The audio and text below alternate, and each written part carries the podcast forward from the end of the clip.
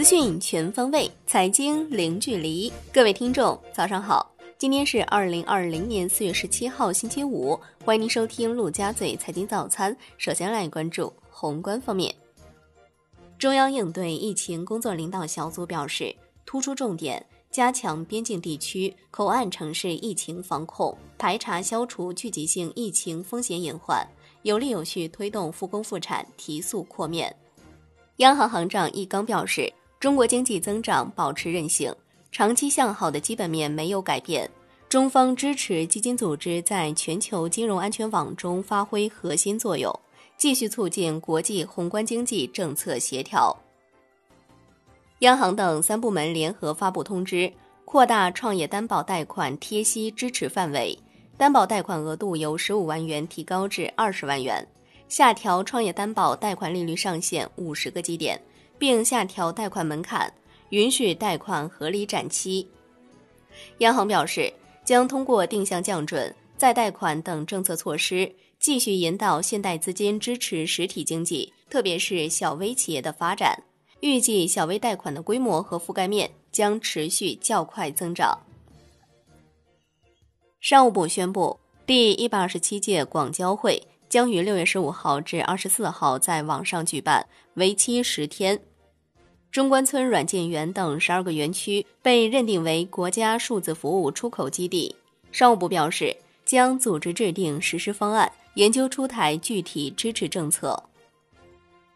来关注国内股市，上证指数收盘涨百分之零点三一，深成指涨百分之零点五一，创业板指涨百分之一点五六，两市成交额近六千亿元。北向资金全天净流入三十八点一五亿元，为连续三天净流入。贵州茅台再获净买入十点一三亿元。香港恒生指数收跌百分之零点五八，地产金融股领跌，全天大市成交降至一千零五十八点四亿港元。标普道琼斯表示，中国股市此次成为全球市场动荡下意料之外的稳定器。不过，未来仍然需要警惕外部冲击的溢出效应。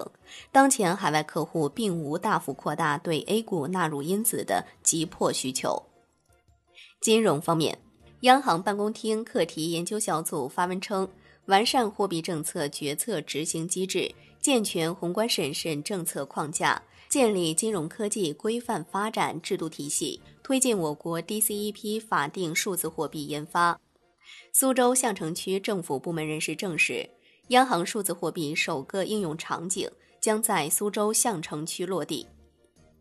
银保监会就保险代理人监管规定再次公开征求意见，拟取消保险专业代理公司、保险兼业代理机构许可证三年有效期的规定。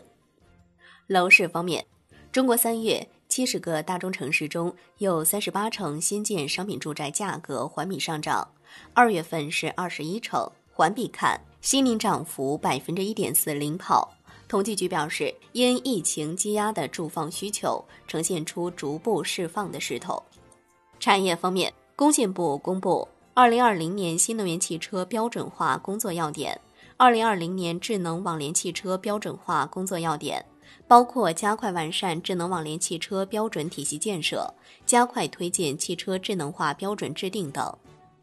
据极微网的消息，华为和中兴正有意的将供应链迁往大陆。目前，五 G 基站芯片已经在大陆开始封测。熔喷布之乡杨忠士表示，就反映熔喷布企业相关问题开展集中调查。截至四月十五号晚上，全市所有熔喷布生产经营企业已经全部停产整顿。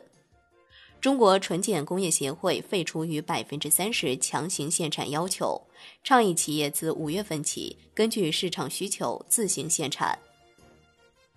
海外方面，美国总统特朗普称正在制定一揽子基建措施，规模可能达到两万亿美元，并试图为耗尽资金的贷款项目额外增资两千五百亿美元。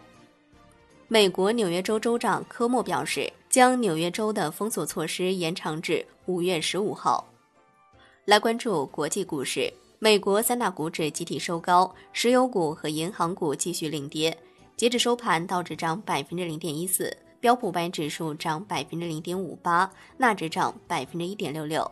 欧洲三大股指收盘涨跌不一，德国 D X 指数涨百分之零点二一，法国 C 四四零指数跌百分之零点零八，英国富时一百指数涨百分之零点五五。苹果计划推出头戴式耳机提振可穿戴设备业务，最早于今年推出。波音盘后涨超百分之九，据悉波音公司将恢复在普吉特海湾的商业飞机生产活动。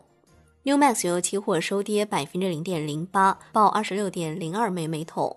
Comex 黄金期货收跌百分之零点三七，报一千七百三十三点八美每盎司。康麦斯白银期货收涨百分之一点五七，报十五点九美每盎司。伦敦基本金属多数收涨，LME 期镍、LME 期铅收跌。国内期市收盘多数下跌，能化品领跌，原油跌近百分之六，黑色系涨跌不一。锰硅涨逾百分之三，不锈钢跌逾百分之二，基本金属涨跌不一，农产品多数下跌。债券方面，资金充裕，债市整体延续暖势。银行间主要利率债收益率多数下行，一年期和十年期收益率降幅较大，五年期表现不佳。国债期货收盘涨跌不一，十年期收涨，五年期和两年期小幅收跌。资金供过于求，隔夜回购利率续创纪录新低。最后来关注外汇方面，在人民币对美元十六点三十分收盘价报七点零六一七，人民币对美元均价调贬三百一十二个基点，报七点零七一四。纽约尾盘美元指数涨百分之零点五，离岸人民币对美元跌一百七十二个基点，报七点零八八二。